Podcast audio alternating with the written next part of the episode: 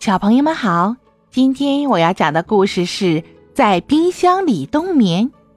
波波熊到北极玩了一趟回来，体重减轻了二十六磅，因为那儿太冷了。姑姑的儿子北极熊吵着要到大森林去玩，波波熊就把他带来了。北极熊长得白白胖胖的，好像一个大雪人，十分可爱。一进森林，北极熊对什么都觉得新奇。你快看，你快看，那个动物真好玩，脖子真长啊！那是长颈鹿，波波熊告诉他。哎呀，那是什么呀？鼻子那么长？那叫大象。哇，好大的嘴巴，像个大冰洞。没什么，那是河马。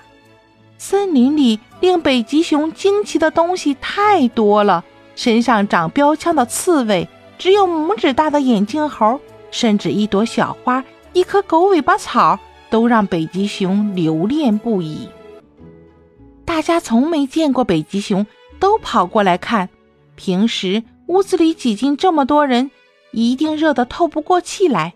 今天真奇怪，大家一点也不觉得热，反而感到。有一阵阵凉气，不知从哪儿悄悄冒出来。波波熊，你家是不是呃装了空调呀？波波熊，你家哪儿放冷气呢？哎呀，真凉快，真舒服。直到小动物们走上前，跟北极熊握手、拥抱、亲吻脸颊，直到看见北极熊说话时，嘴里呼呼吐出白色的雾气。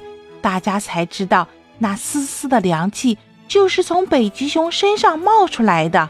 大家纷纷邀请北极熊玩，谁都乐意跟他在一起，因为跟北极熊在一起又有趣又凉爽。有时候，北极熊会让口渴嘴馋的小动物吸一吸它的冰手掌，又解渴又解馋。北极熊走到哪里，就把愉快和凉爽带到哪里。跟北极熊在一起，大家度过了一个美好的夏天。转眼到了冬天，一到冬天，波波熊就要到大树洞里冬眠了。临冬眠前，他发现北极熊比以前瘦多了，瘦得像一只皮猴子。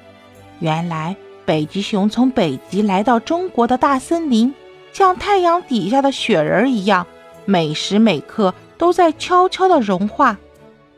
哎呀，这可怎么好呀？让它也去冬眠。波波熊马上找到一个大冰洞，这个大冰洞对北极熊来说真是太好了，环境洁净，气温适宜。最令人开心的是，里面还有好吃的鱼、蛋和新鲜蔬菜。北极熊饱餐一顿，接着甜甜的睡了。第二年春暖花开。北极熊走出大冰洞，瞧，它又变得白白胖胖了。原来那个大冰洞就是波波熊家的大冰箱呀。北极熊要回去了，波波熊不放心，让它站到体重器上称重。